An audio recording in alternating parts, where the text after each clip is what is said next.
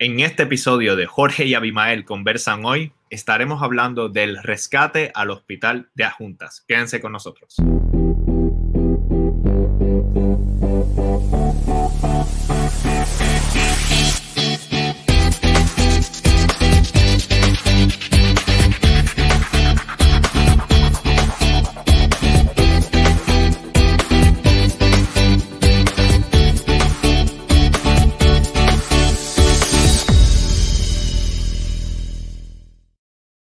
Bueno, y bienvenidos a un nuevo episodio de Jorge y Abimael Conversan Hoy, tu programa digital donde la diáspora conversa con el pueblo de Puerto Rico.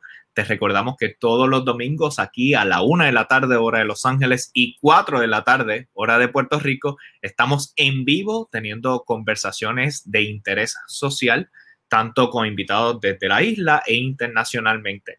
No te olvides que también nos puedes escuchar a través de nuestro podcast. Nuestras plataformas van a estar aquí abajo. Así que cualquiera de las plataformas que están aquí abajo, simplemente vas, buscas Jorge y Abimael conversan hoy y puedes escuchar nuestro podcast, versión audio. Y obviamente no te puedes olvidar de darle like y darle a la campanita de las notificaciones en nuestros canales de video de Facebook y de YouTube, de manera tal que cada vez que vayamos en vivo, te vaya, y, recibo una notificación de cuando vamos en vivo. Bueno, hoy vamos a estar hablando, entre otras cosas, sobre el hospital de adjuntas. hay una situación con un hospital que hay que rescatar y bueno, es muy importante que todos estemos conscientes y vamos a darle visibilidad a este asunto, pero antes de hablar sobre este tema, le tengo que dar la bienvenida, como todos los domingos, al activista social y el escritor Abimael Acosta, que lo voy a poner en pantalla ahora mismo. ¿Cómo estamos, Abimael? Bien, y tú, Jorge, saludos a todos los que están conectados en este momento en directo y a los que nos van a ver luego en las retransmisiones. Oye, Abimael, esta semanita he estado caliente contigo en antes de dormir. Sí, pero espera, espérate, antes de eso, eh, quiero decirle a nuestro público que ahora mismo en Adjuntas, eh, nuestro invitado, y que te lo quiero decir, Jorge, nuestro invitado, eh, Nicky Vázquez, eh, me informó hace un rato que están teniendo problemas con la energía en adjuntas. La ah. luz completamente en el pueblo se cayó. Me, me, dijo que se cayó un poste aparentemente de alta tensión. Yo no sé nada de energía, eh, eh, así que no sé si ese es el nombre correcto, pero no hay luz en adjuntas. Wow. Y hay problemas con la conexión de internet, así que la entrevista con Nikki vamos a tener que repautarla. Claro, porque ahora mismo está lloviendo como decimos en adjunta precisamente, a rayos y centellas. Por allá tenemos que pues, poner la entrevista con, con Nicky. Ok, eh, para, para, en algún momento ya tenemos coordinados otros entrevistados para las próximas semanas, pero veremos en, en qué momento podemos hacer un espacio dentro de la agenda de Jorge y Abimael Conversano y, y la agenda de Nicky. Oye, Abimael, cae un aguacero y enseguida se va la luz.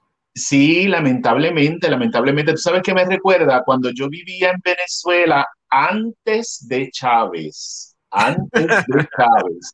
Cuando yo vivía en Venezuela, porque para los que, los que no lo sepan, yo viví en Venezuela eh, a principios de la década de los 90, en Caracas.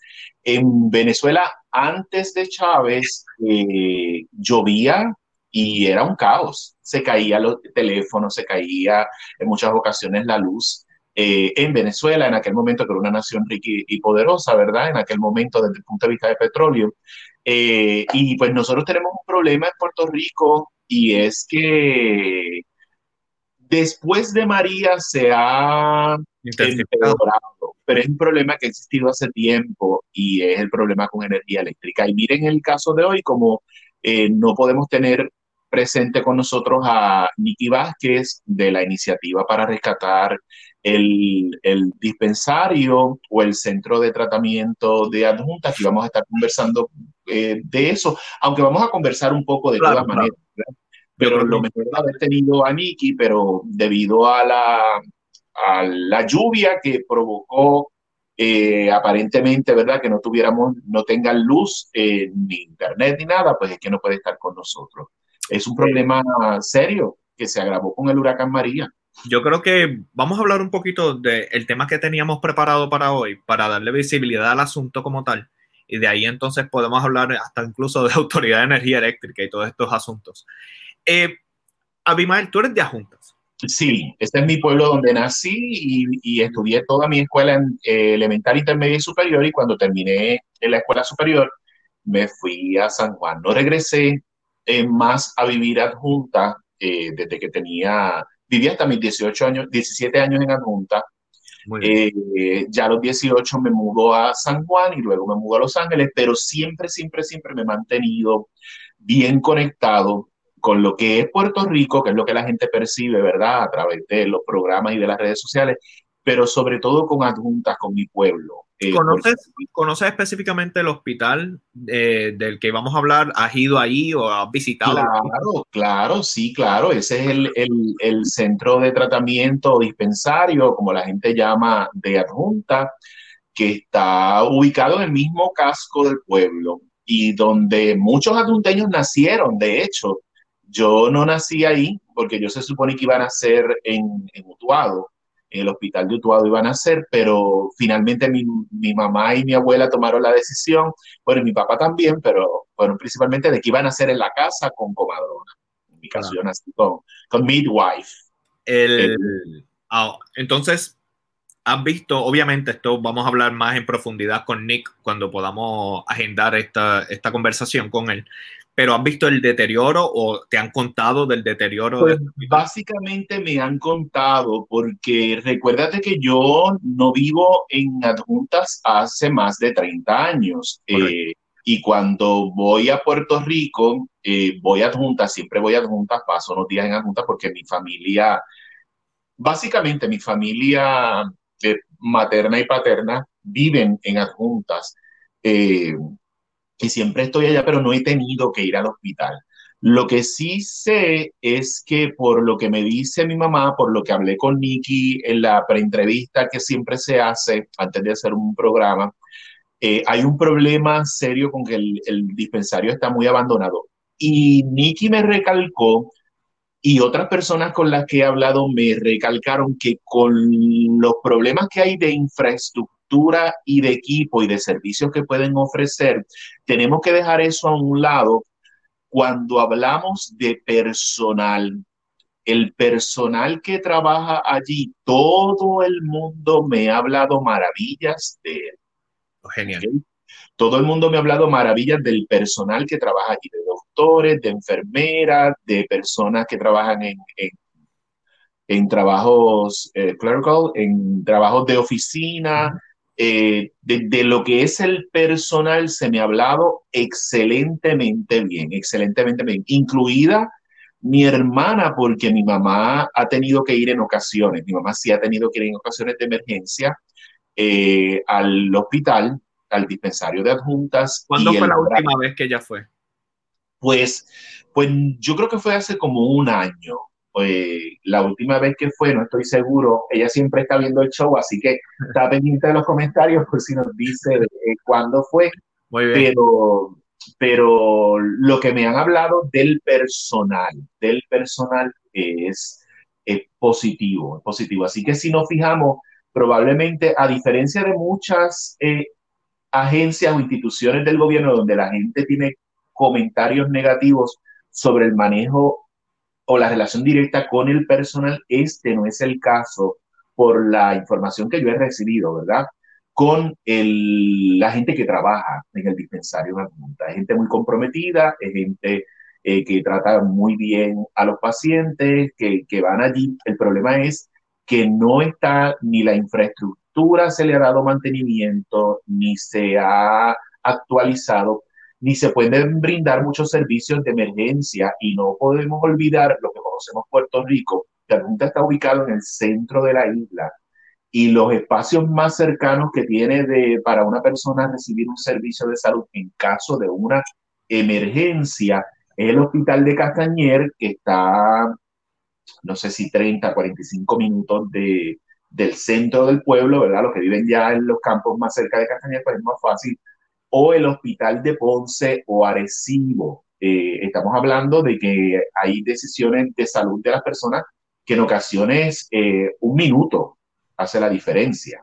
El, o sea, ahora mismo, para estar claro, ahora mismo el hospital está en funcionamiento, simplemente que no está en óptimas condiciones. Pues eh, lo que he recibido es que el hospital está en funcionamiento, pero es muy poco lo que se puede ofrecer porque no está eh, habilitado para, para. De hecho, yo recuerdo de niño haber ido al hospital eh, y la estructura es muy bonita, de hecho, también. Eh, por dentro, la, la, tengo siempre en mi mente de niño en ocasiones haber ido al hospital. Te voy a decir, la última vez que yo fui al, al hospital, probablemente fue una, una vez que fui, ya que me había mudado de, de, bueno, de adjunta me fui a los 17 años, 18, en un momento tuve que ir a buscar un certificado de nacimiento que la oficina de registro demográfico está, no sé si está ubicada todavía, pero en aquel momento estaba ubicada allí, lo que pasa es que es al lado afuera. Y otra vez, eh, a mí me gusta hacer ejercicios y me fui una vez eh, que estuve unos días en adjunta, me fui a lloviar, a correr, y un perro me mordió. Y entonces, eh, tuve que ir al hospital a ponerme la, la vacuna, la antitetánica, en el hospital de adulta, y ese es mi último recuerdo. Eh, de eso probablemente han pasado 20 años. Aquí tengo un comentario que dice Carmen, Carmen Acosta nos dice, recuerdo que en una ocasión que estuvo cerrado, la madre de unas amistades murió en lo que llegaron a Castañer, caramba. Los empleados son muy eficientes, pero no tienen los recursos. Ok, de precisamente lo que estamos hablando, eh, que el servicio de la gente, eh, que de lo, del personal es bueno, pero no tienen los recursos. Y como dice Carmen, en algunas ocasiones, eh, como dije, ¿verdad? Lo dice Carmen, ella lo comprueba con este, con este testimonio real, que un minuto en una cuestión de emergencia de salud puede ser la diferencia entre la vida y la muerte. Por eso es que esta iniciativa que está teniendo Nick eh, Vázquez. Hay más personas que se han integrado a esta iniciativa, entre ellos eh, Rafin Mirabal, muy querido amigo mío, eh, y hay otras personas, pero realmente, pues hoy quería que, que estuviera aquí con nosotros en, en y probablemente Rafin también iba a estar y podía haber hablado un poco más detalle. El que se me quede fuera eh, de mis compueblanos que esté trabajando con esta iniciativa, que es una iniciativa de pueblo, de la gente, pues eh, que me perdone si usted eh, sabe de alguno de los nombres y nos está viendo en este momento, por favor compártalo para nosotros poderlos mencionar y darle mérito a quien mérito merece. Es importante recalcar una cosa eh, y es que Nikki es una persona que se ha dedicado mucho a ayudar desde el punto de vista de iniciativa, eh, individual que luego se convierte en iniciativa comunitaria por el bienestar de la comunidad. Hace unos años atrás, Vicky estuvo trabajando eh, con una batalla para que se arreglara la carretera que va de Ponce a Adjunta, creo que es la 110, eh, no estoy seguro. Y Niki le metió con todo a eso y muchos otros adjunteños, ¿verdad? Lo que pasa es que recuerdo que Niki fue la persona que probablemente se comunicó conmigo en aquel momento para hablarme del proyecto y ver si yo le podía ayudar eh, con visibilidad a través de mis redes sociales. Eh, así que esto no es nuevo para Niki. Niki ya había... Eh, una trayectoria. Sí, se ha integrado mucho en, en, lo que es la labor comunitaria.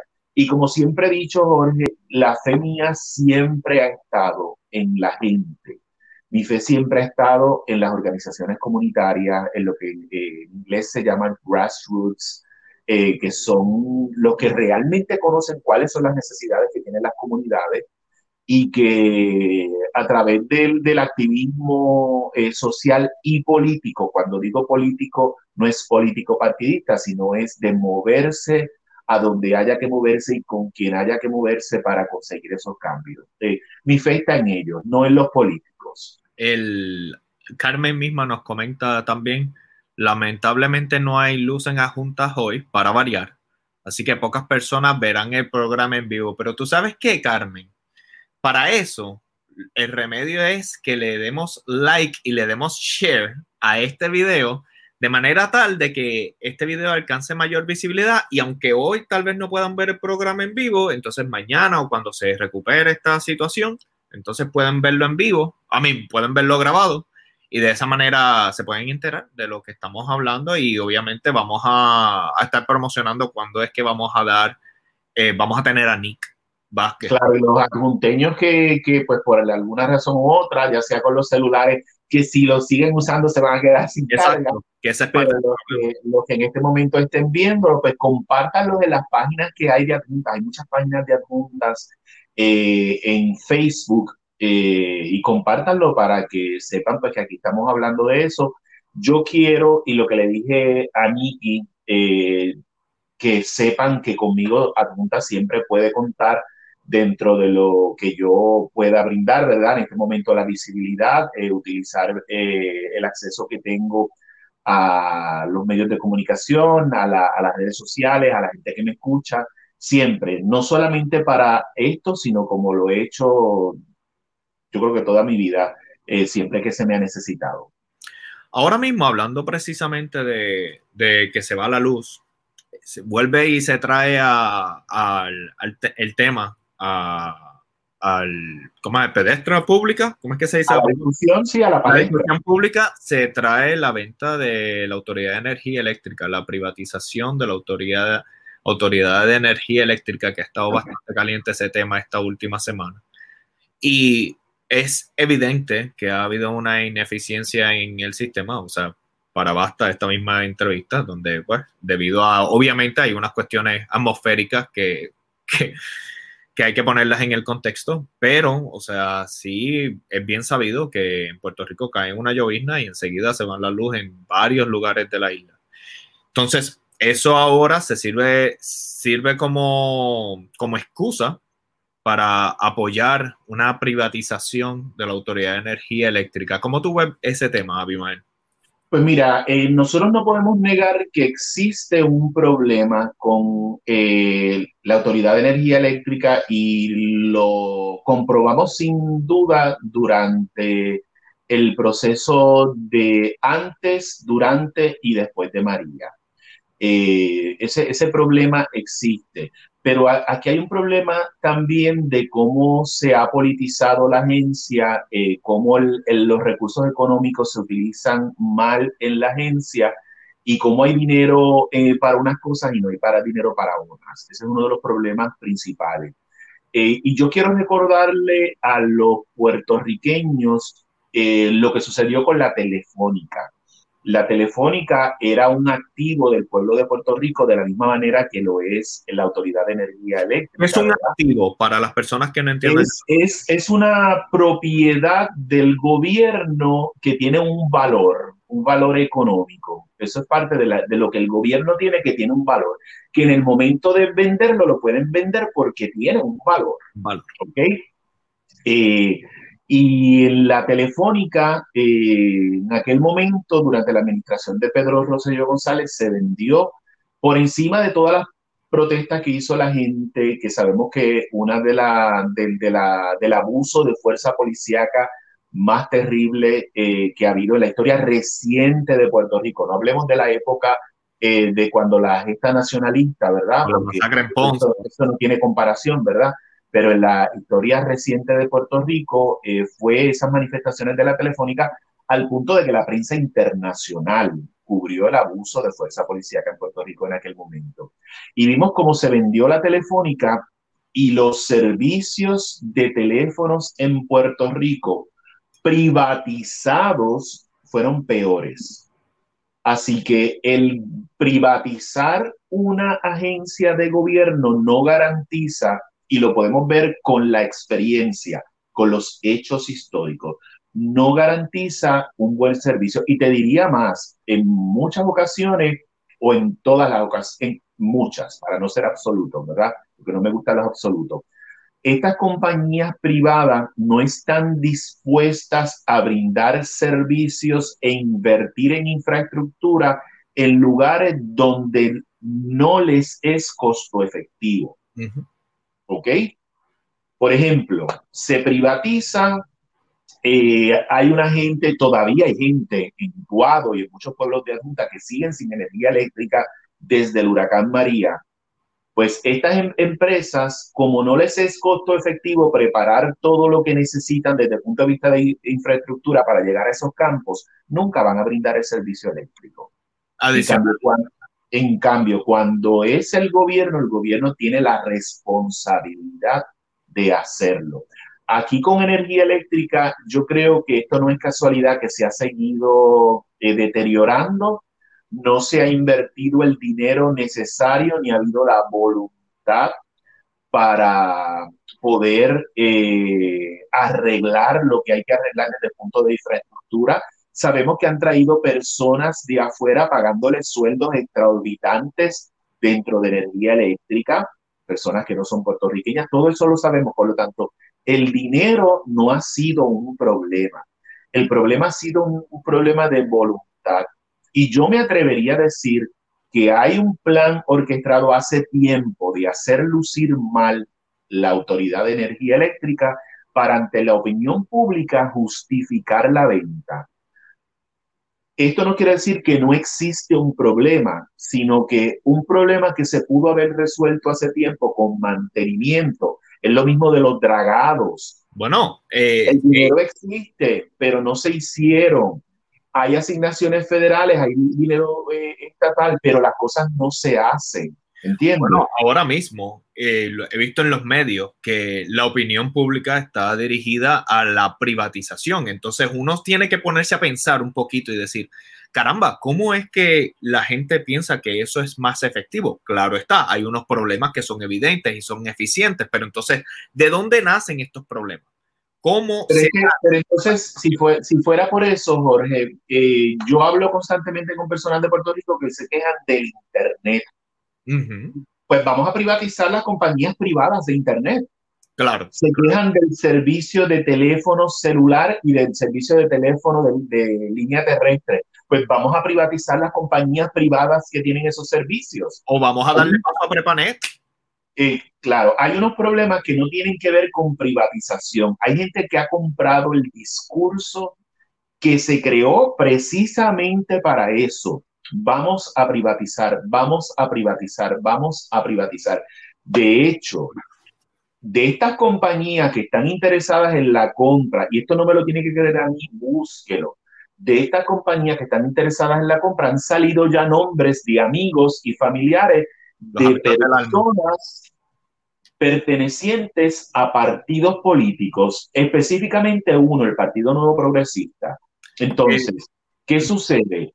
Se utilizan estos activos del pueblo para hacer negocio para los amigos del alma. Tenemos que ir a los verdaderos problemas, a los verdaderos problemas. Abimael, es que tengo aquí un comentario de Ramiro Rosa que dice, muy cierto, todo fue para acabarnos como país y beneficiar a los que aportan a campañas políticas, que va precisamente a lo que estás hablando ahora mismo.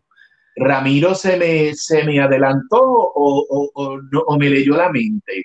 Eh, Se ha mencionado, se ha mencionado a Charlie Rodríguez, se ha mencionado eh, amigos de Luis Fortuño, se han mencionado amigos de Pedro Pierluisi, eh, entre las compañías que tenían prioridad para que se comprara la Autoridad de Energía Eléctrica. Y eso usted no me crea a mí. Usted vaya en Google y busque las noticias porque eso se ha compartido a través de la prensa. Vuelvo y repito, no es que no exista el problema, es que tenemos que movernos hacia atrás y buscar la raíz del problema y que la historia, por eso es que es tan importante estudiar la historia, la historia en Puerto Rico, y estoy hablando del caso de Puerto Rico, no significa que en otros lugares eh, sea igual.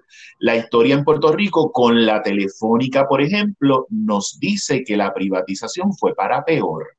Crear un, un problema para vender una solución, básicamente. Gracias, Ramiro, por, esa, por esa, ese comentario. De hecho, mi gente, si quieren hacer comentarios, hoy estamos un poquito más a un nivel de conversación, ya que estuvo la situación con Nick, así que todos los comentarios van a ser bienvenidos y podemos conversar con ustedes.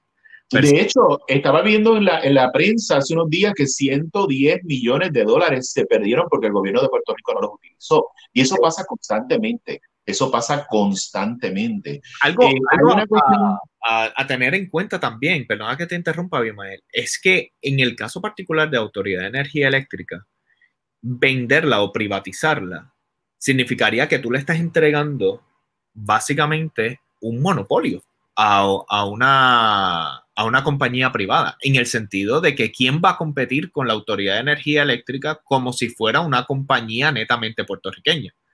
Claro, Eh, y es lo que te digo, eh, volvemos a lo mismo, cuánto esas compañías están dispuestas a, a invertir luego en infraestructura, eh, a brindar servicios en, en, en casas o centro, en adjunta, por ejemplo. Cuando no hay necesidad, porque tú dices, ¿para qué? Si yo soy el único aquí. Y ya, y soy rico de todas maneras. Claro, claro, claro. Porque esa es la diferencia, que hay, en una, en, en una sociedad donde haya un libre mercado per se, tiene que haber una competencia directa. Entonces se combaten los precios precisamente porque la competencia te va a sacar ventaja, pero aquí estamos hablando de que no hay una competencia contra el que compre autoridad de energía eléctrica. Básicamente, uh -huh. ellos son los que mandan, ponen el precio que es y si no te gustó, pues quédate sin luz. Uh -huh. Sí, es, es, es realmente, por eso es que siempre digo que eh, lo que estaba diciendo hace un ratito es importante eh, informarse, leer, eh, y estar consciente de las cosas que han pasado antes, porque la, la, historia nos puede dar un marco de referencia de qué podría pasar partiendo de cómo funciona el gobierno y de cómo funciona la empresa privada y de lo que ha sido el país, ¿verdad? Correcto, correcto. Otras cosas que se ha dado en esta semana que ha habido mucha controversia ha sido lo de la jueza en Estados Unidos, lo de yo sé que tú has dado mucho seguimiento a ese tema, incluso en antes de dormir le dedicaste un episodio específicamente a este asunto. Yo sí. creo que sería bueno también para que en Puerto Rico las personas que estén viendo o vean este video tengan un poquito de contexto de lo que está pasando en Estados Unidos con relación a esta jueza. Sería muy interesante que nos, nos brindaras un poquito de información. Básicamente, Abimael, ¿qué es lo que está pasando? ¿Hubo una jueza que murió? Sí, Ruth Bader Ginsburg falleció la semana pasada. Eh, al fallecer eh, esta jueza del Tribunal Supremo de los Estados Unidos, pues queda una vacante. Eh, lo que significa que hay un espacio de una persona eh, juez en el Tribunal Supremo de los Estados Unidos que hay que, que hay que llenar eventualmente. Históricamente, históricamente, por eso es que vuelvo y digo, es importante que estudiemos la historia. Históricamente, eh, estos casos, cuando han sucedido, lo que se ha hecho es que si es cerca de las elecciones, hago esa aclaración, si es cerca de las elecciones, nosotros sabemos que las elecciones son en noviembre 3 de este año. Si es cerca de las elecciones, lo que se ha hecho es que se espera al resultado de las elecciones y luego de las elecciones, entonces el presidente nuevo o el mismo si revalida es el que nombra a ese juez del Tribunal Supremo, esa vacante que existe. Cuando Abraham Lincoln, ¿ok? Cuando Abraham Lincoln sucedió con una muerte también.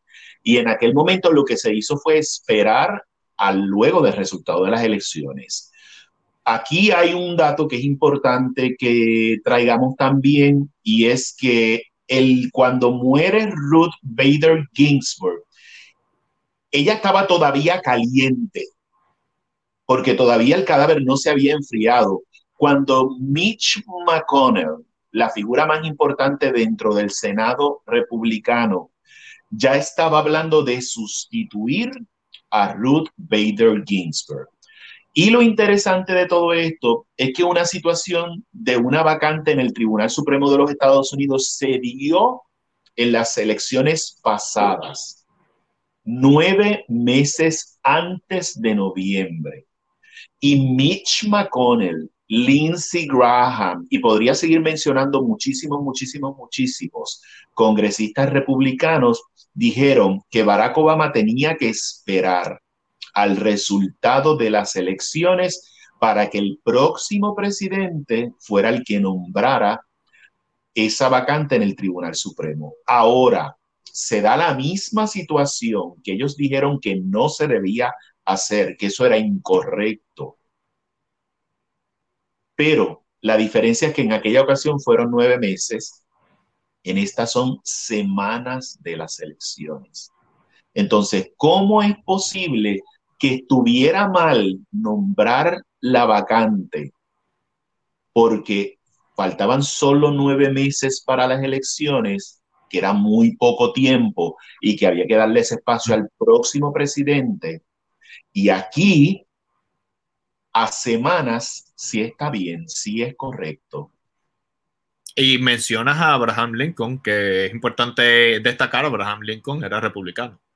Correcto. Pero, pero, el, pero el Partido Republicano es una cosa y, y, el culto a Trump, el culto a Trump, que no es el Partido Republicano. Él, él tomó por asalto el Partido Republicano y los tiene secuestrados y por eso se hace lo que él dice. Bueno, y hay una complicidad de ellos también, ¿verdad? Por unas cuestiones ideológicas, de agendas, ideológicas, de agendas ideológicas y económicas de poder. Pero, eh, como dice el gringo, what is good for the goose is good for the gander. Entonces, ¿en qué quedamos? Nueve meses antes de las elecciones era inconcebible. Eso es un ataque a la democracia. Pero unas semanas antes, si lo hago yo, está bien, no hay ningún problema, eso es lo que hay que hacer. Yo conozco ese refrán como lo que es igual no es ventaja. Correcto, está, tú sabes que estaba tratando de buscar el refrán en español y no me acordaba. lo que es igual no... fue what is good for the goose is good for the gander, pero exactamente, gracias por, por darme la, la criollización del, del del refrán, del refrán. Correctos.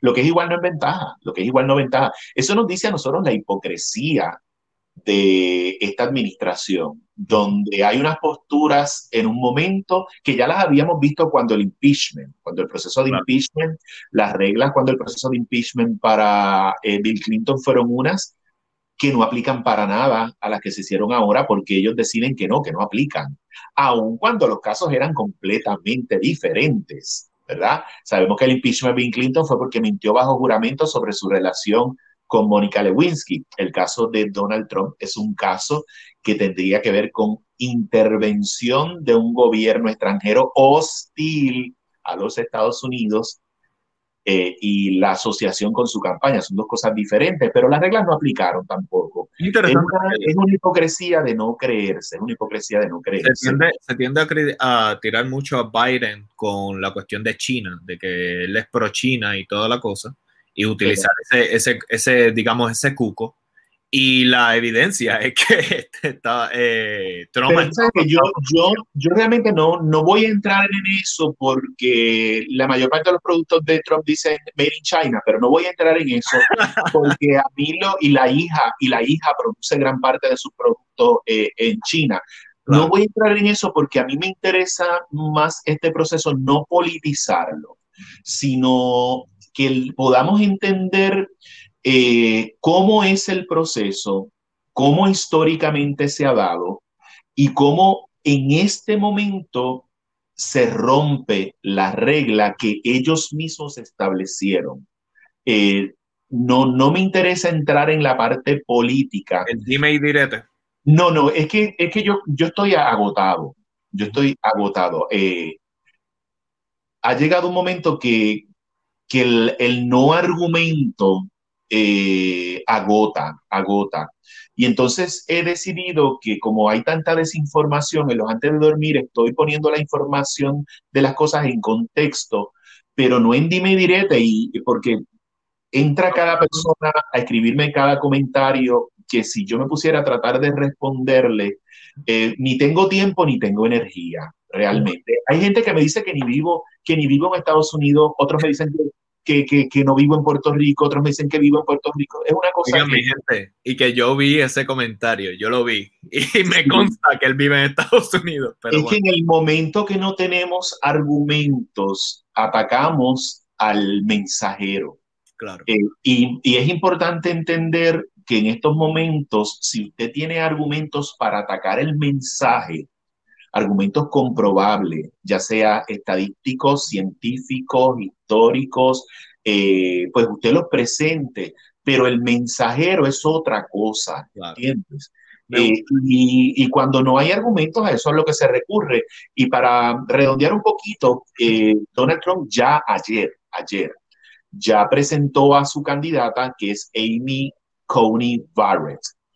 eh, para el Tribunal Supremo. En el caso de Amy Cornet Barrett, si Ruth Bader Ginsburg, lo que se pretende es mantener un, un nivel en el contenido de ese, de ese cuerpo del Tribunal Supremo desde el punto de vista eh, ideológico, para que haya un balance desde el punto de vista de justicia al momento de tomar decisiones que nos van a afectar a todos, todos los ciudadanos americanos y a todos los que viven en Estados Unidos, que por eso es que es, lo ideal es que haya un balance entre lo que la gente llama liberales y conservadores. Es importante señalar que Ruth Bader Ginsburg fue una luchadora incansable de la equidad y sobre todo de los derechos de la mujer. Y en el caso de Amy Coney Barrett, es lo opuesto, lo opuesto. Lo opuesto. Amy pertenece a una religión que se llama People of Praise y ella ya había sido tratada de confirmar, bueno, finalmente fue confirmada como juez, no del Tribunal Supremo, pero sí de un circuito apelativo. Eh, y en el proceso de confirmación eh, pudimos ver como eh, para Amy separar sus convicciones ideológicas espirituales de las decisiones políticas legales partiendo de la Constitución es casi imposible. Algo parecido a la situación de Puerto Rico en el, con Proyecto Dignidad, básicamente. Correcto, pero el problema es que Proyecto Dignidad y las posibilidades de triunfo claro. son eh, remotas. ¿Ok? Son remotas. Aquí estamos hablando de una persona de que ya el presidente la nominó, que ahora iría a un proceso de vistas para confirmarla y donde si hay mayoría que en el Senado la tiene, va a ser confirmada y va a darle una forma diferente a lo que es ese cuerpo eh, judicial que es el Tribunal Supremo, donde finalmente todas esas decisiones que se trancan, allí es donde van. Y estamos hablando del el futuro de, no mío, sino de todos los que van a venir después, las futuras generaciones. De eso es lo que estamos hablando. Y no debemos medir la sociedad por conservadora y liberal, sino por justicia para todo el mundo, para todo el mundo, porque la sociedad en la que vivimos está compuesta de personas de diferentes niveles socioeconómicos, orientaciones sexuales, identidad de género, nacionalidades, razas. Y cuando tenemos una persona que ha sido de antemano consistente en la negación de derechos a diferentes sectores, es peligroso una persona como esa en el Tribunal Supremo de los Estados Unidos. Porque lo que no es igual es ventaja. Correcto. El, que no, que, que no debe, que, que, es una cosa que es absurda, no debería politizarse el Tribunal Supremo. El Tribunal Supremo no debe, si hay esta, si, si hay esta separación de poderes, ¿cómo es posible que el Tribunal Supremo se haya politizado?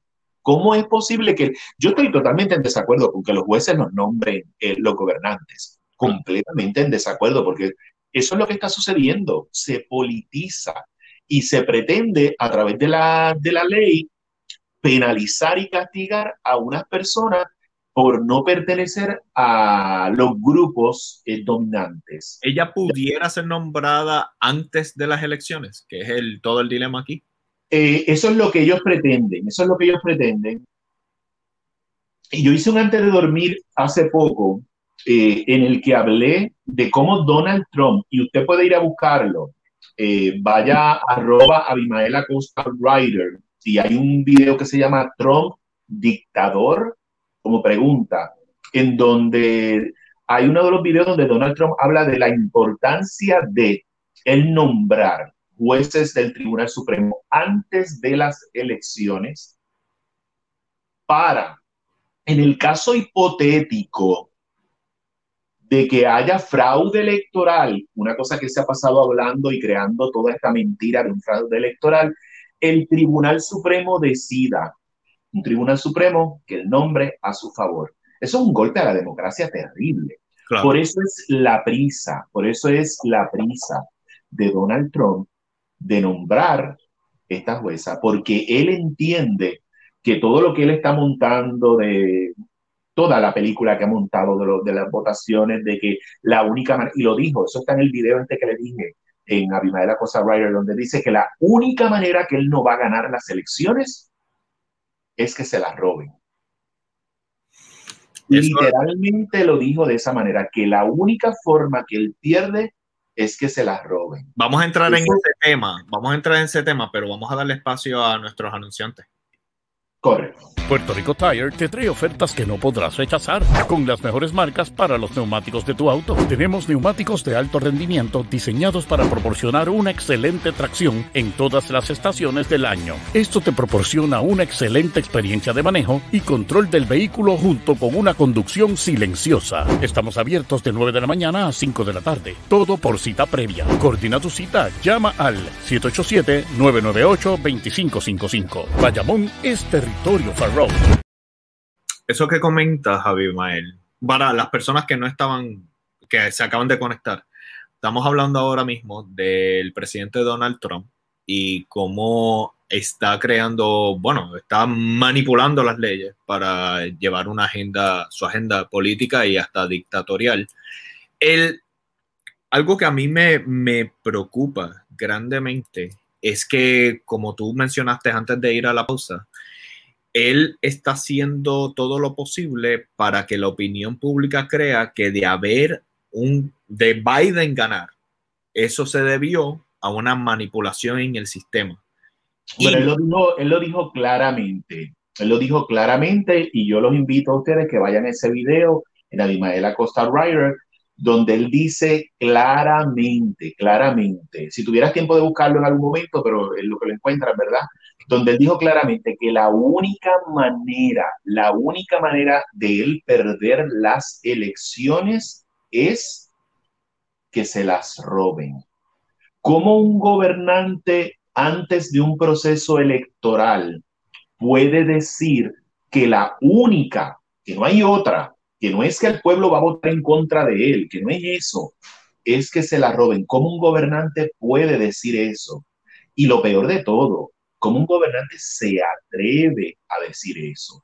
Y sobre todo en un caso que lo dije al principio, eh, hay algo por lo que yo no discuto con los seguidores de Trump, es que esto no es un partido político. El Partido Republicano es una cosa y el culto a un líder, porque esto es el culto a un líder, a una figura, a una persona, que Donald Trump es otra. Por lo tanto, con personas que son seguidores de un culto no se puede dialogar porque esa posibilidad no existe. Esa posibilidad no existe. ¿Ok? Entonces, él sabe lo que él tiene estas personas que no razonan, que no razonan, que todo lo que él diga, que todo lo que él diga lo dan por hecho en un momento, y eso está también en ese video que los invito a que lo vean. Él dice, lo que ven y lo que lean no lo crean. Él creó el concepto este y popularizó el concepto de fake news desde antes de, ser presidente en el proceso para seguir invalidando, seguir invalidando lo que dijeran los medios. Y recuerden que la opinión pública se construye de opiniones individuales.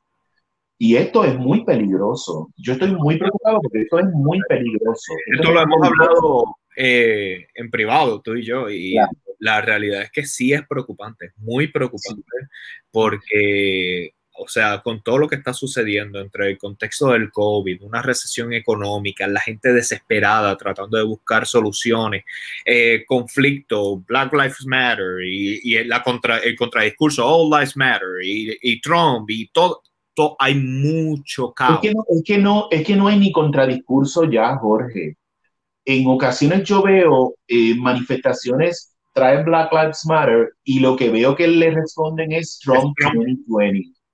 Y hay una manifestación de Black Lives Matter y hay una manifestación de Trump 2020.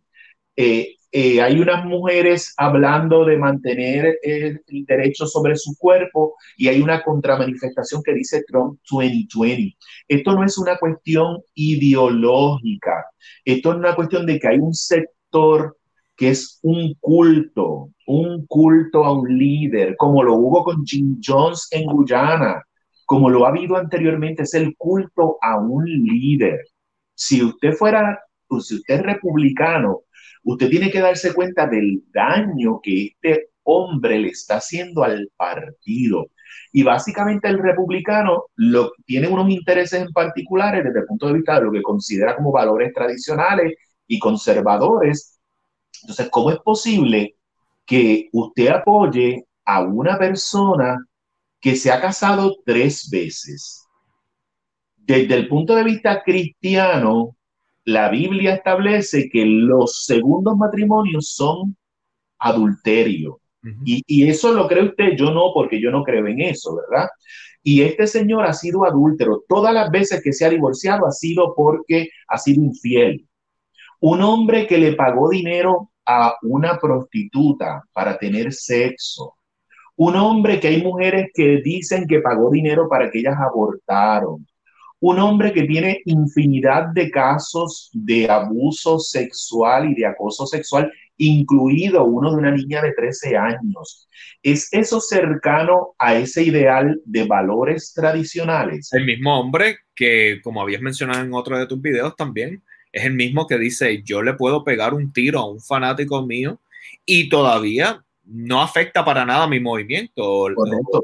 Que utiliza la Biblia como pro que utiliza la Biblia como prop y que cuando le han preguntado que cuál es su versículo, su libro preferido de la Biblia, ni sabe decirlo. Que los mismos personas de eh, líderes de las iglesias eh, dijeron en un momento que él se reunió con ellos y le dijo que si ellos públicamente lo apoyaban, él le daba lo que quisieran.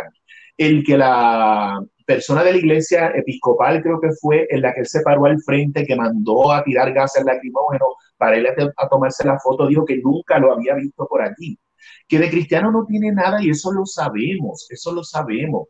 Entonces, ¿cómo es posible que si yo defiendo los valores tradicionales, ese es mi líder. Eso es inconcebible. por otro lado, por otro lado, y no quiero que la gente se nos confunda, no es que estamos diciendo aquí voten por Biden, pues tampoco es eso. No, lo, que, lo que estamos diciendo, estamos poniendo todo en contexto. En contexto. Por otro lado. Yo ni he mencionado a Biden. Sí, por otro lado. tú. no, no, no me la tires, amigo. Bueno, no, no, lo, que te quiero decir, lo que te quiero decir eh, es que yo no le he mencionado que si ha venido a la, a la comunicación a la, a la, conversación no la he traído yo. Sí, no, lo he traído yo, lo he traído yo. Y lo, lo, traigo porque quiero mover la conversación a, a, a, algo que también afecta obviamente a Puerto Rico y es que en estas últimas semanas se ha dado estas campañas tanto de Trump y de Biden eh, manifestándose a favor de la comunidad de puertorriqueños. Eh, creo que específicamente fue en Florida, hace unos días atrás, debido a que Florida tiene esta, esta dinámica de ser uno de estos estados péndulos que cambia de, de demócratas a, a, a republicanos. Es un estado grande, es un estado muy grande. Es un estado grande. Entonces, básicamente, Biden hace unas semanas atrás dijo que estaría a favor de la estadidad que estaría a favor de eso y que también estaría a favor de auditar la deuda pública. Eh, en el contexto actual en Estados Unidos, esto es, digamos, Biden gana y no hay un conflicto de guerra civil ni nada por el estilo. Dios, Dios, ¿verdad? Dios quiera. ¿Qué tan real tú crees que sea la posibilidad de que un Biden, empecemos por lo principal, auditar la deuda? Que, un Biden diga, vamos a, apoyar a auditar la deuda. Mira, eh, antes te voy a, a, traer algo. El concepto de guerra civil quizá puede parecer un poco alarmista, así que yo no me atrevería a hablar de guerra civil, pero 10 años que voy en camino de vivir en los Estados Unidos, yo nunca había visto personas con armas largas como si fueran un cuerpo paramilitar en la calle. Y lo estoy viendo. Eso me preocupa, la intimidación con armas largas que se está dando de estos grupos eh, de supremacistas blancos. Eso me preocupa. No me atrevería a hablar de una, de una eh, guerra civil, ¿verdad? Porque eso son palabras eh, mayores. Ahora mismo. Son palabras mayores, pero me, me, me, preocupa. Pero ahora, me día, que fue que vi un video en estos días donde Donald Trump decía que era de Biden específicamente que estaba hablando, que nos iba a llevar a, una quinta guerra mundial. Quinta guerra mundial. La tercera y la cuarta pasaron y yo no me enteré, pero dijo eso. Pero mira, ahora, muy interesante, ahora mismo con internacionalmente, estamos teniendo una guerra de aranceles, el trade war, que se, que se llama. Hay una guerra económica, una guerra geopolítica y hay una guerra informática que se mm. están dando actualmente. Obviamente no estamos llegando a la guerra militar, que es la que todo el mundo conoce que pues... Sí, pero, pero lo, lo, que te digo es porque a mí el concepto este de la, de la, de la guerra civil no, me, me, lo toco con mucho cuidado porque estamos hablando de, de, de hermanos, estamos hablando de hermanos contra hermanos. Eh, pero sí hay que tener los ojos abiertos. Eh, me salió un poquito de la pregunta que me hiciste, ¿verdad? Pero es que quería aclarar eso. Sí. tenemos que tener los ojos abiertos cuando se ha normalizado, se ha normalizado que estos grupos... el culto de lo que estás hablando. Pues, se ha normalizado de que se puedan meter eh, en, el Capitolio de un estado, amenazar a la gobernadora, se ha normalizado el que ellos puedan entrar a un sitio a la fuerza con armas largas, y sobre todo en un momento como hemos visto que eso no, es así para las personas no blancas.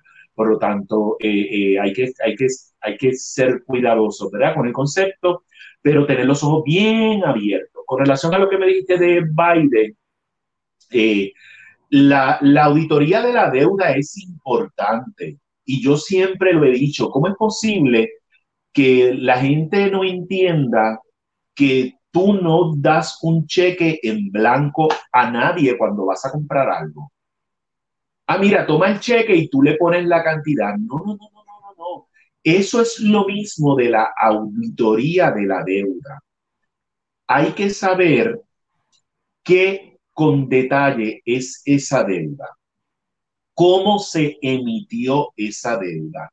¿Quiénes fueron los responsables de esa deuda? Y sobre todo, ¿qué parte de esa deuda es ilegal o inconstitucional? ¿Ok? Eso es bien importante, bien importante. Y mírelo desde el punto de vista a nivel personal. ¿Usted firmaría un cheque en blanco? ¿Usted pagaría por algo que usted no sabe qué es lo que está pagando? un servicio y tú no sabes por qué estás pagando, simplemente no sabes por qué estás pagando. Yo te digo un número y tú lo pagas, no te digo cuánto cuesta, no te digo eh, en qué invertí tanto, cuánto es la mano de obra, cuánto es el... Ni para qué. Ni para qué, ¿ok? Ese es el asunto con la duda, es exactamente lo mismo.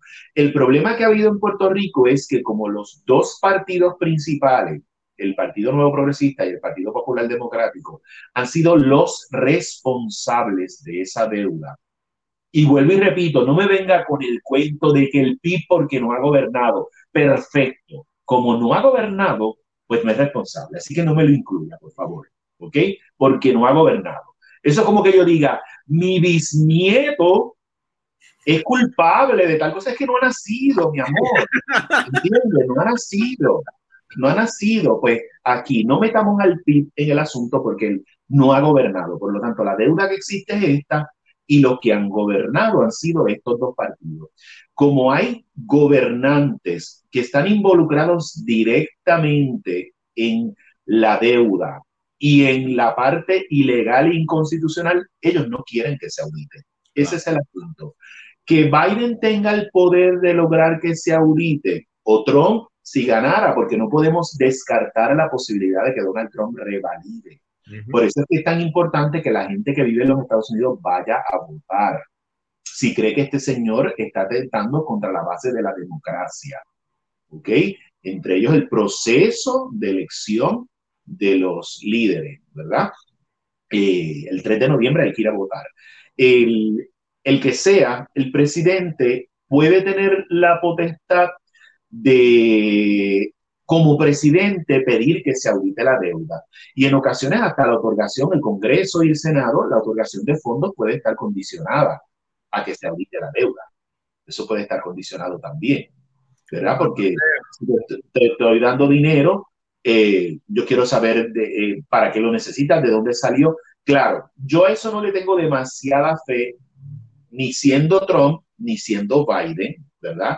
Porque gran parte de esa deuda están los grandes intereses económicos de los Estados Unidos, o toda la deuda, están los grandes intereses económicos de Estados Unidos, que son los mismos que pagan las campañas de los presidentes y de la mayor parte de los políticos de los dos partidos principales. son, son discursos populistas, en otras palabras, tanto Biden... lo, mismo, lo, mismo, que la oferta de Biden, de que sí, la estabilidad, que sí, no sé, más el presidente de los Estados Unidos no otorga la estabilidad, déjate de cuento, ¿ok?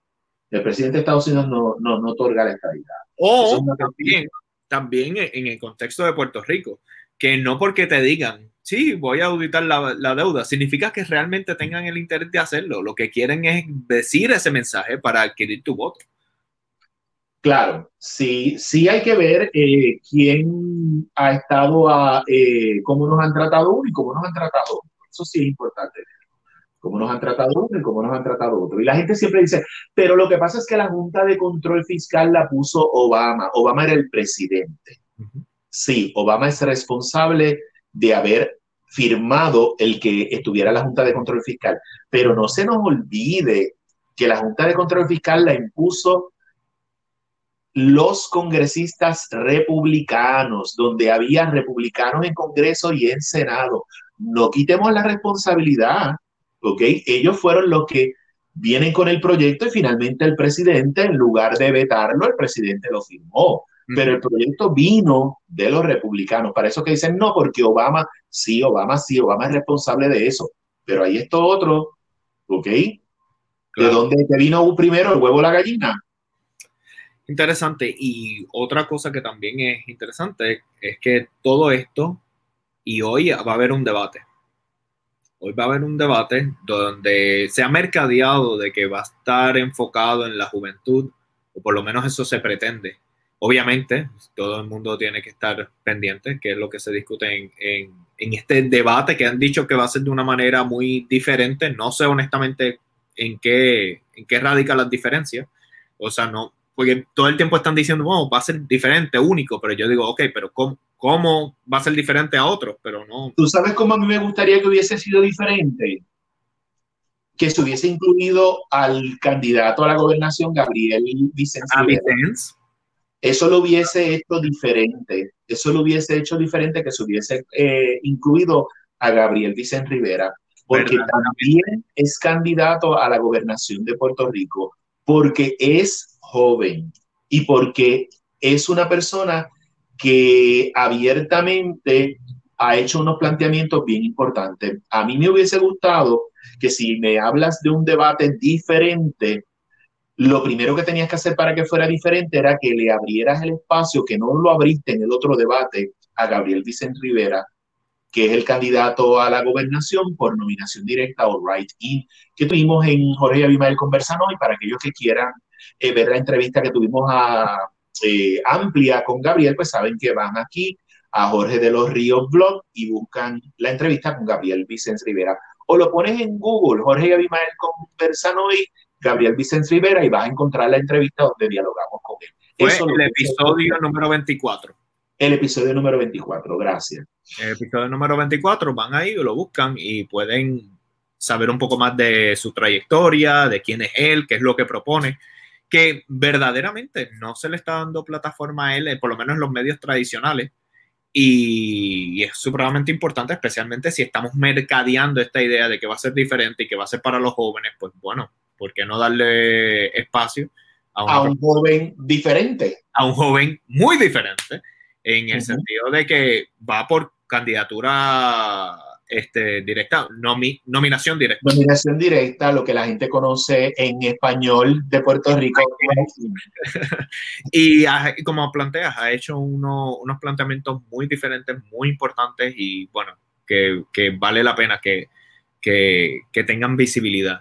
Que tenga el espacio, que tengan el espacio en el debate como lo tienen los otros. Claro, claro.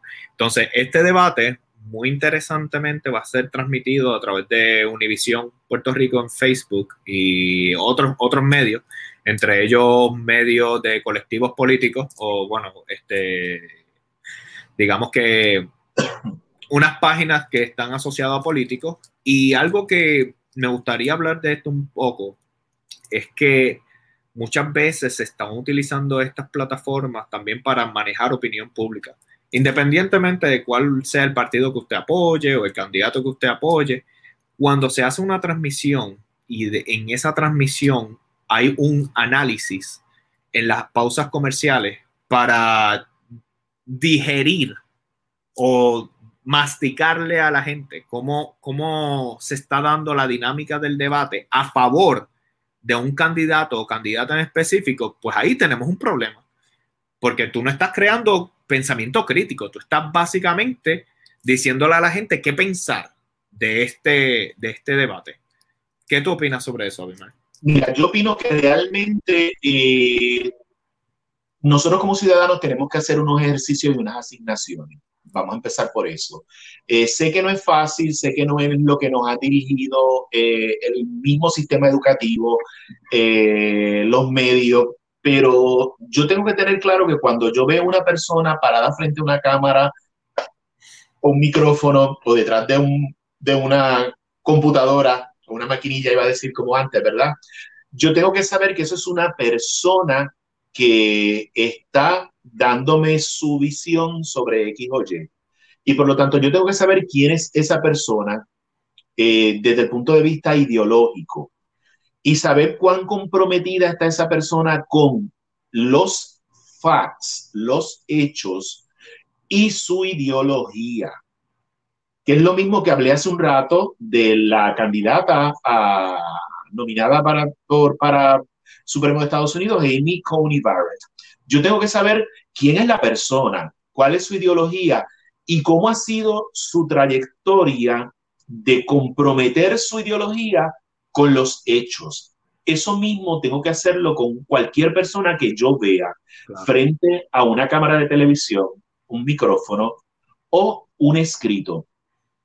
Porque eso no significa que el que yo tenga una ideología política o eh, ideológica o espiritual, no puedo opinar de las cosas, pero significa que yo como el que lo recibe, tengo que ser cuidadoso al momento de escucharte y ver qué de lo que me dices es hecho y qué de lo que me dices es tu opinión ideológica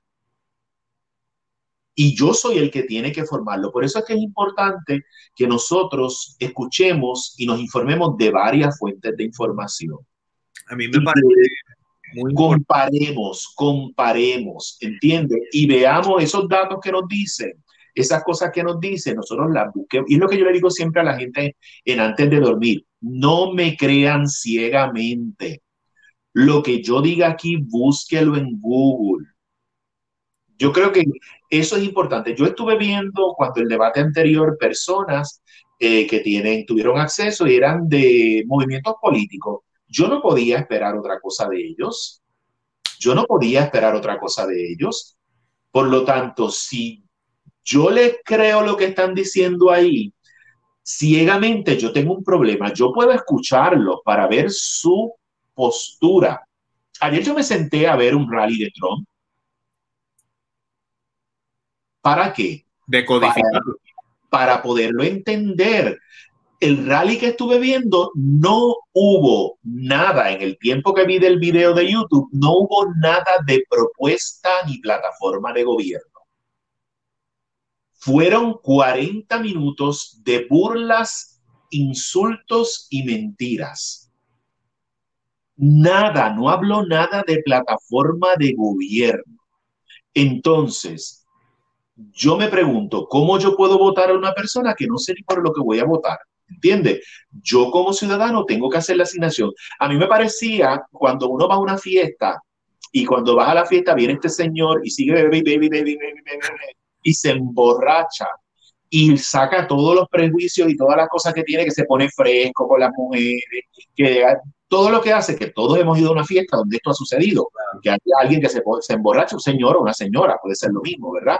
Y entonces pierde el control y dice 40 incoherencias, eso me parecía ser raro, ¿ok? Por lo tanto, yo voy, yo puedo recibir esa información, pero yo tengo que decodificar esa información y ver cuán creíble es y cuán importante es. Yo no sé cómo aquella gente se aguantó ese rally, pero bueno, allá bueno, volviendo al mismo bueno, volviendo a lo mismo que habías comentado, el, el culto, el culto a... El culto, claro, pero, pero fíjate, es interesante que en ese, en ese hubo momentos donde la gente estaba en absoluto silencio eh, y no estaban apoyando aún ellos. Yo creo que estaban... Pero, ¿tú crees que no estaban apoyando por muestras específicas o es tu interpretación? Que no veía el sheer que constantemente se hace. Eh, yo creo que era que, estaban en estado de shock. Eh, sí, sí, eso volvemos a lo mismo, como el refrán que dice el tío borracho, cuando el tío borracho en la fiesta empieza, todo el mundo se queda, oh my God, ¿qué hago con el tío borracho? ¿Verdad? Pues eh, Así es. El tío borracho, perdónenme los tíos, yo también soy tío. muy buena gente. Eh, el tío, yo soy el tío que no bebe, casi, ¿verdad? Pero yo, lo que quiero, a donde quería dirigir esto es que verdaderamente tratar de mantener ese criterio, ese pensamiento crítico, el, y lo digo de todos los sectores, esto no es ni uno ni, del otro, tanto en los medios de comunicación tradicionales se ven como en medios de comunicaciones alternativos o medios digitales. Se está viendo que hay unos analistas y estos analistas están jugando el juego de hechizo, hechiceros de la opinión pública. Claro, también recuérdate que hay gente que quiere escuchar eso. Claro, hay, hay una gente que quiere escuchar eso. Hay gente que no quiere que se les enfrente a la realidad. En estos días en las redes sociales, yo, yo rara vez respondo a los insultos en las redes sociales, rara vez respondo. Y si respondo, no respondo obviamente con un insulto, ¿verdad? Eh, y en esta semana eh, hubo una persona que empezó a decirme una sarta de disparate, terminó borrando la mayor parte de los comentarios. para atrás. No, no, no, no, Yo, mira, yo tengo, yo tengo mucho, muy poco tiempo para las cosas, para, para, para las cosas que tengo que hacer. Eh, y aparte de que tengo una vida tan llena de amor que para que yo voy a dedicar tiempo a, gente que, que, lo que merecen es mi compasión, porque están enfermas de, de odio, ¿verdad? Eh, yo no voy a hacer eso. Pero en este caso, eh, en un momento ella me dice, no, porque tienes que educarte, hablar de, de conocer la historia y entonces yo le puse un jaja y después siguió y siguió y siguió y ella era mi celular. Eh, y pues la pobrecita se descontroló.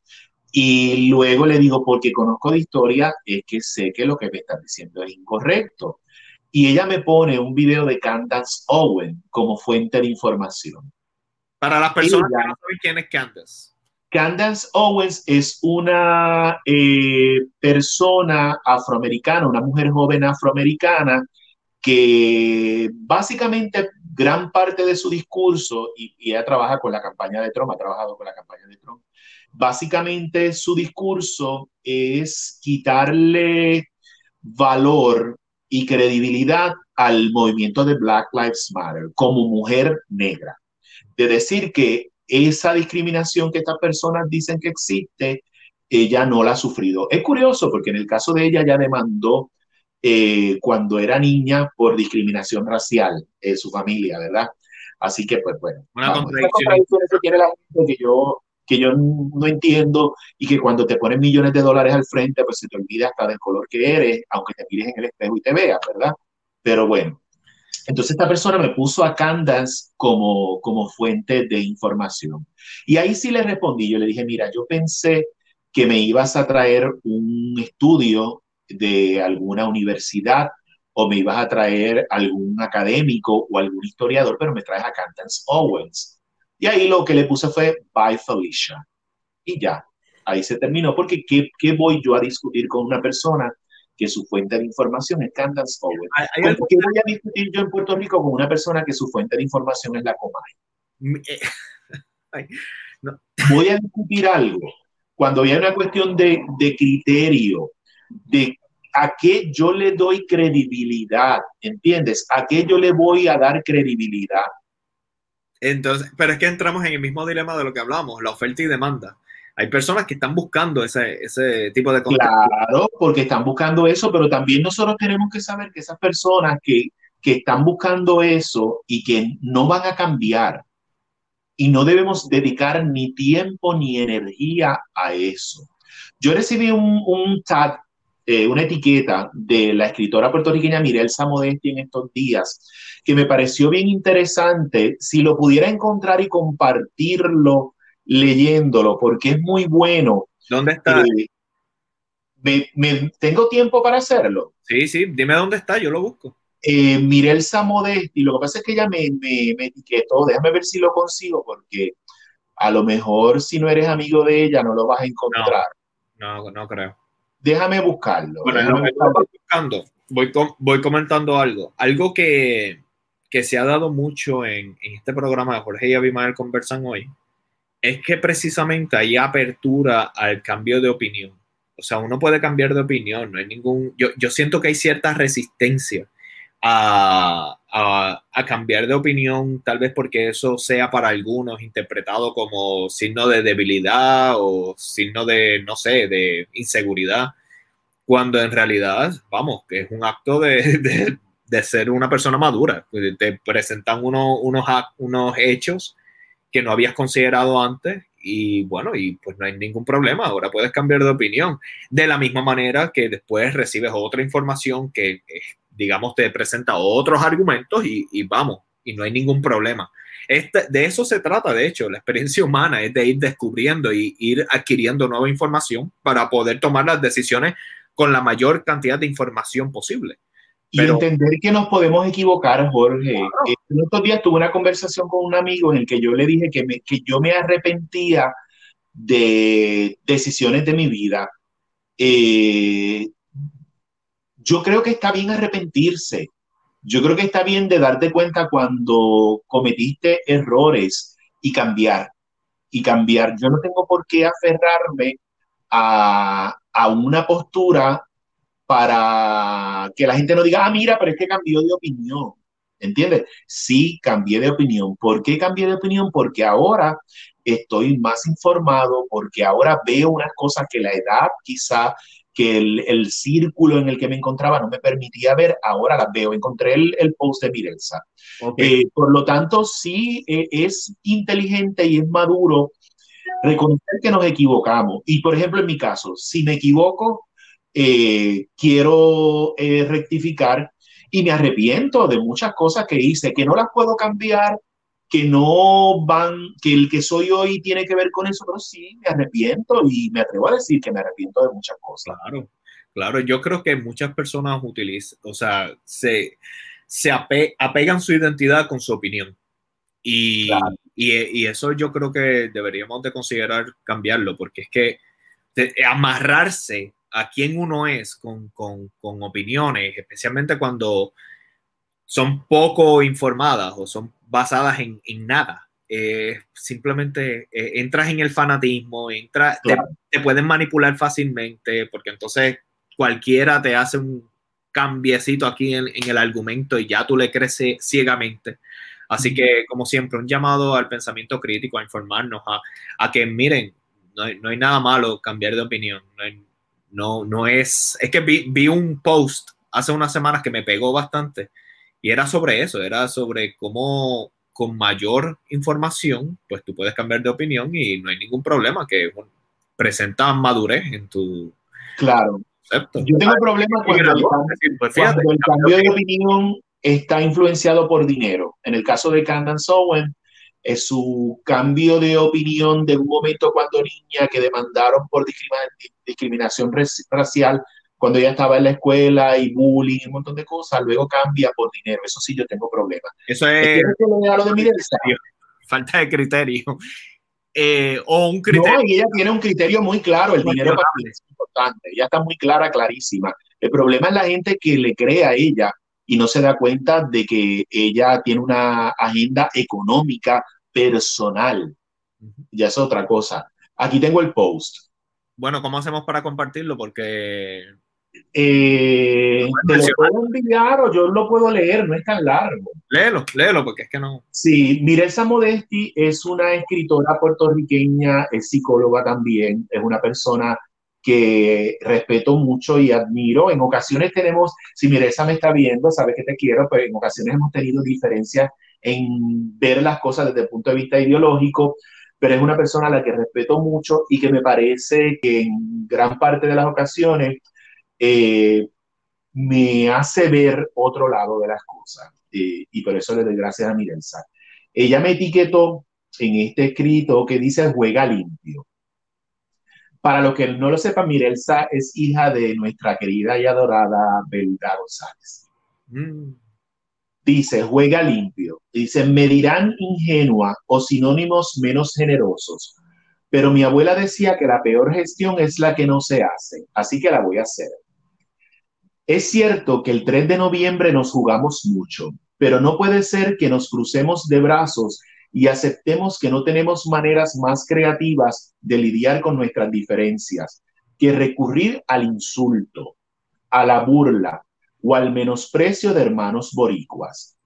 No puede ser que no seamos capaces de dialogar nuestras diferencias.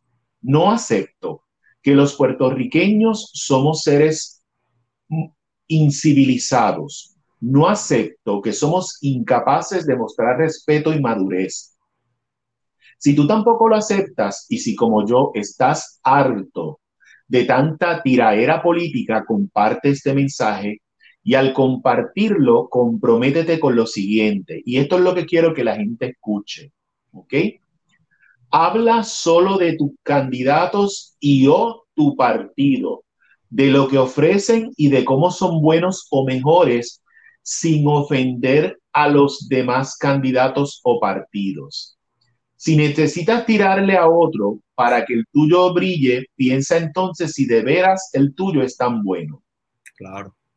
Acepta y respeta que otros piensen distinto y vayan a votar distinto a ti y no menosprecies a esos otros y no te burles de sus ideas ni sus intenciones de votar, ni insistas en imponerle a otros tus candidatos. Tres, si vas a hablar de un candidato que no es el tuyo, evita los adjetivos. Cíñete acciones u omisiones que te parecen inapropiadas o que no tienen méritos, sin insultar directa o indirectamente. Habla solo de lo que te consta y no repitas como el papagayo lo que no sabes si es cierto o no.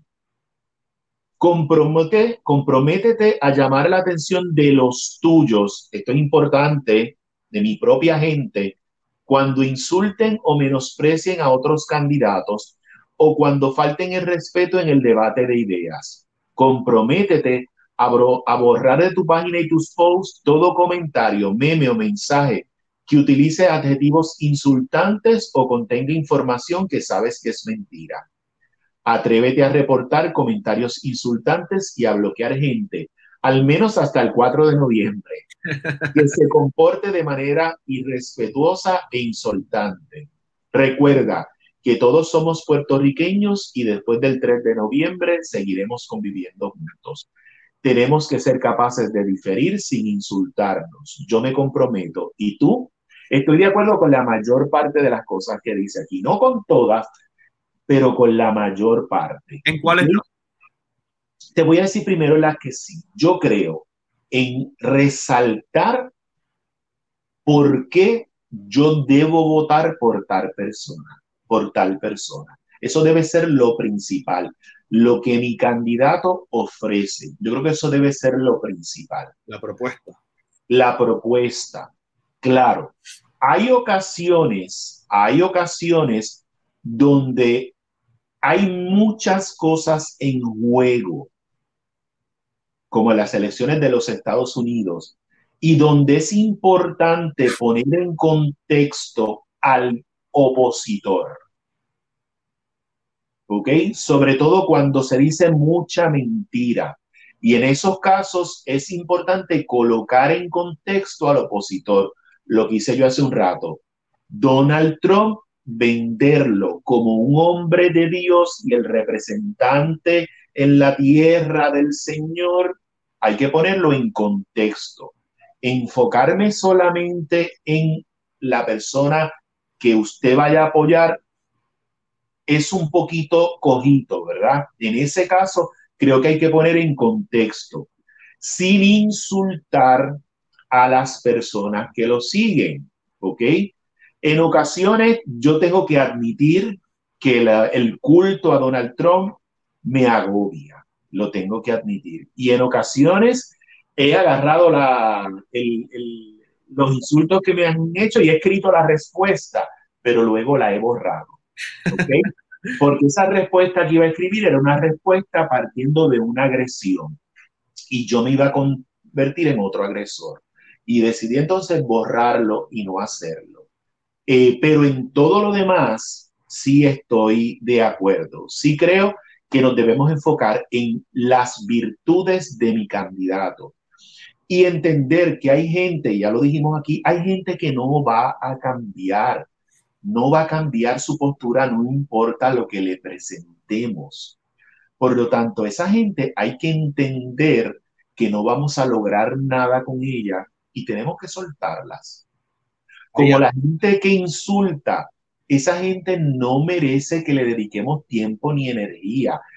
La vida es tan maravillosa y tan bonita que si nosotros desperdiciamos tiempo en eso,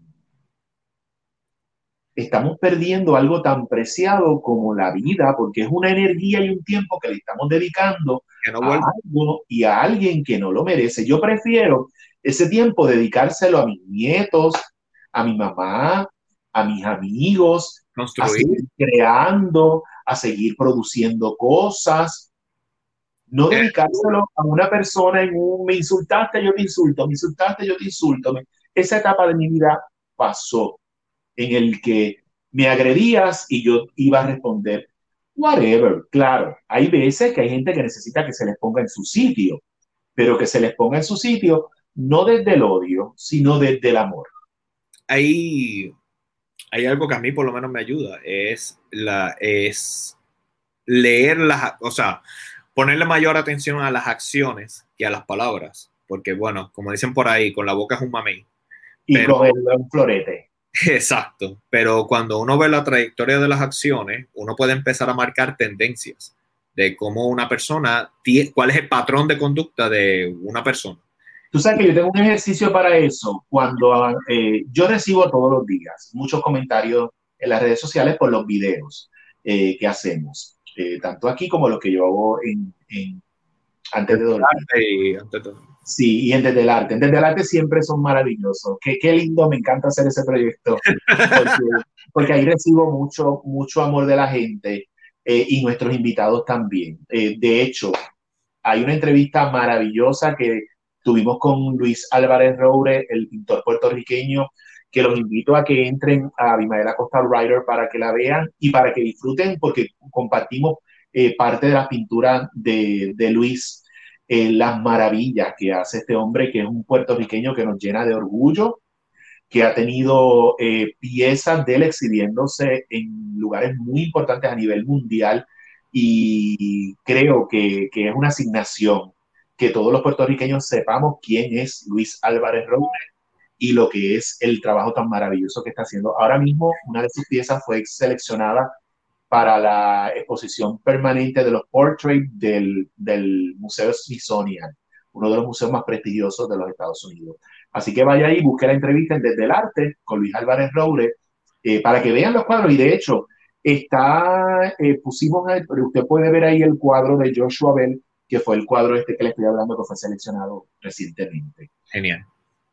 Eh, y como te digo, Jorge, eso fue un paréntesis porque quiero que vayan y vean esa entrevista es, es tu eh, entender que ahí la gente da lo que puede. En ocasiones cuando yo veo insultos de personas que siguen, porque hay gente que sigue y es acoso, es literalmente acoso. Siguen mensaje tras mensaje, mensaje tras mensaje, aun cuando tú no respondas. Eh, yo voy y busco su página. Y de acuerdo a lo que ve allí, en muchas ocasiones digo, bendito. No, Yo, Oye, no soy, quien- un yo no bendito. soy quien para una persona que está tan inestable emocionalmente, yo insultarla y contribuir a que esté peor, aun cuando me esté insultando. No, pero y que algo importante destacar, que no es un bendito eh, condescendiente, es que realmente, so- si tú tienes una persona que te está tirando odio y odio y odio y odio, y constantemente ese es su patrón de conducta, pues como tú bien dices, uno solamente da lo que tiene. No Claro, tienes que partir de la premisa de que esa persona, lamentablemente en su interior, eso es lo que tiene. Y claro. está escupiéndolo al mundo. Y, Y, y lo que te dije, Jorge, a veces yo veo gente, y yo en una etapa de mi vida quizá también lo hice, eh, que comienzan a atacarlos, ¿verdad? Esa, esa gente tiene, son como son por algo, ¿entiendes? Claro, con esto no estoy diciendo que se dejen insultar de todo, del primer pendejo que aparezca en las redes sociales, ¿verdad? Eh, pero a veces es mejor soltarlo, a veces es mejor soltarlo porque eso es gente enferma emocionalmente y no, no, no debemos dedicar esa energía. Mira, mejor me siento y chequeo el texto que esta mañana me envió mi nieto cuando me levanté contándome todo lo que desayunó y todo lo que comió y lo feliz que estaba. Qué cosa más maravillosa que eso, ¿verdad? Y todos y cada uno de nosotros vamos a enfocarnos en el amor, vamos a enfocarnos en el amor. qué bonito terminar esta, ¿verdad? Esta conversación, ya darle, cerrarla con un mensaje de unión, un mensaje de, de, de a la hora de la verdad, miren, podemos haber, tener diferencias de cómo vemos las cosas, diferentes perspectivas, diferentes ideologías y todo, todo eso, pero como se había mencionado en este mismo episodio, después del 3 de noviembre hay un país por levantar y ahí todas las ideologías se van a mezclar para levantar ese país. No estoy diciendo con esto, miren, no, no estudien o no tengan sus ideologías o no investiguen. No es eso, es que tirar odio de un lado al otro no, no construye nada. Y ahora mismo todos estamos en un contexto de pandemia, un momento histórico donde necesitamos construir, no destruir, no es tirarla hacia el otro lado. Sí, y hay gente que no va a cambiar, hay gente que no va a cambiar y eso es parte de lo que nosotros tenemos que entender. Hay gente que no va a cambiar porque tienen agendas personales o porque no pueden, porque no pueden. Eh, eh, lo que dijimos hace un rato, el culto, eh, lo que sea, no pueden y eso tenemos que soltarlo. Situaciones psicológicas que Tenemos que soltarlo, eso tenemos que soltarnos y tenemos que enfocarnos en, en lo que nos une más que lo que nos separa. Aunque vuelvo y repito, estamos en un momento bien, bien importante, tanto en los Estados Unidos como en Puerto Rico. Y es importante seguirnos informando antes de tomar decisiones. Pero dejemos el odio a un lado, dejemos eso a un lado. Dejemos eso para mayor contenido de Abimael Acosta que sea así, que ayude al pensamiento crítico, ¿dónde te pueden conseguir? Me pueden seguir en arroba Abimael Acosta Writer, eso es en Facebook. Estamos de lunes a viernes en un programa que se llama eh, Antes de Dormir. Ya iba a decir cualquier otro nombre de los shows. Ya ha pasado anteriormente Sí, y es que sí. ya Yo iba a decir, yo iba a decir en Jorge y Abimael conversan hoy, estamos en Jorge hoy. Que no sé por qué, porque es el que me sale siempre, Jorge y Abimael conversan hoy. Eh, pueden ir ahí, eh, a- el- tengo todos los, de lunes a viernes en Abimael Acosta Writer, ahí tenemos eh, el antes de dormir, donde discutimos precisamente lo que esté pasando ese día o durante esos días, básicamente.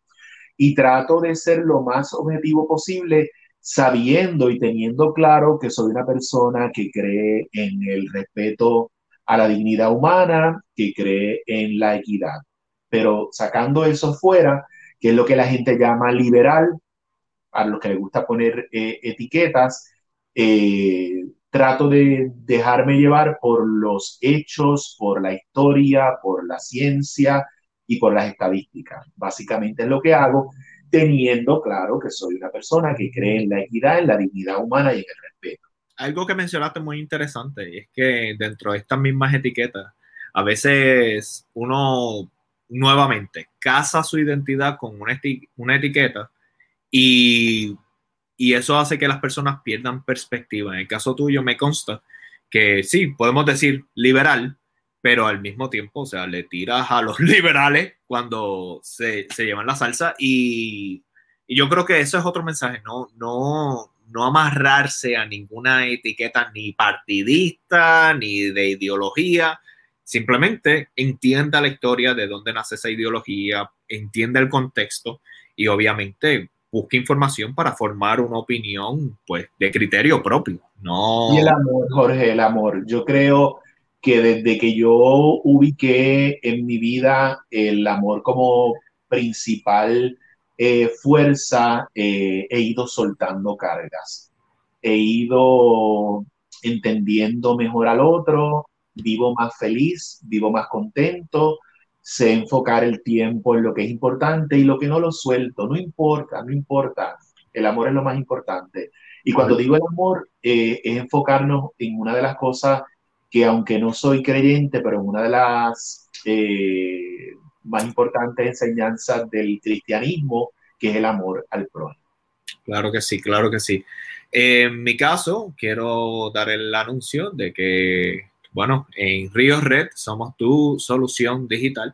Si tienes algún reto con estas plataformas digitales, si quieres aprender un poco más sobre estas plataformas digitales, eh, pues estamos para servirte. Simplemente nos puedes verificar, nos puedes, te puedes comunicar con nosotros. En la descripción de este video hay un enlace y te puedes comunicar con nosotros. Te damos 30 minutos de orientación completamente gratis, sin ningún tipo de, de compromiso al menos que uno, ustedes quieran que uno haga una propuesta personalizada, pues obviamente ahí ya podemos profundizar un poco sobre tu caso en particular. Eh, eh, vamos en todas estas plataformas digitales, vamos a ver dónde va a parar TikTok con todo esto, porque bueno, hablando cómo la política afecta a todos lo, lo, lo, los reglones de nuestra vida, bueno, ahí se está ya y el, peligro, y el peligro de la toma de decisiones. El, TikTok está afectado porque hay un, un, gobernante que no le gusta lo que ve en TikTok. Sí, así que... esas cosas son peligrosas, esas cosas son peligrosas y que ese mismo gobernante ha pretendido mover eh, órdenes ejecutivas para censurar eh, las redes sociales. Eh, si, eso no, si, eso no son, si eso no son acciones fascistas, yo no sé lo que lo sean. ¿verdad? a mí me parece muy, muy curioso cómo... cómo... Mira, nos, estábamos despidiendo y volvimos.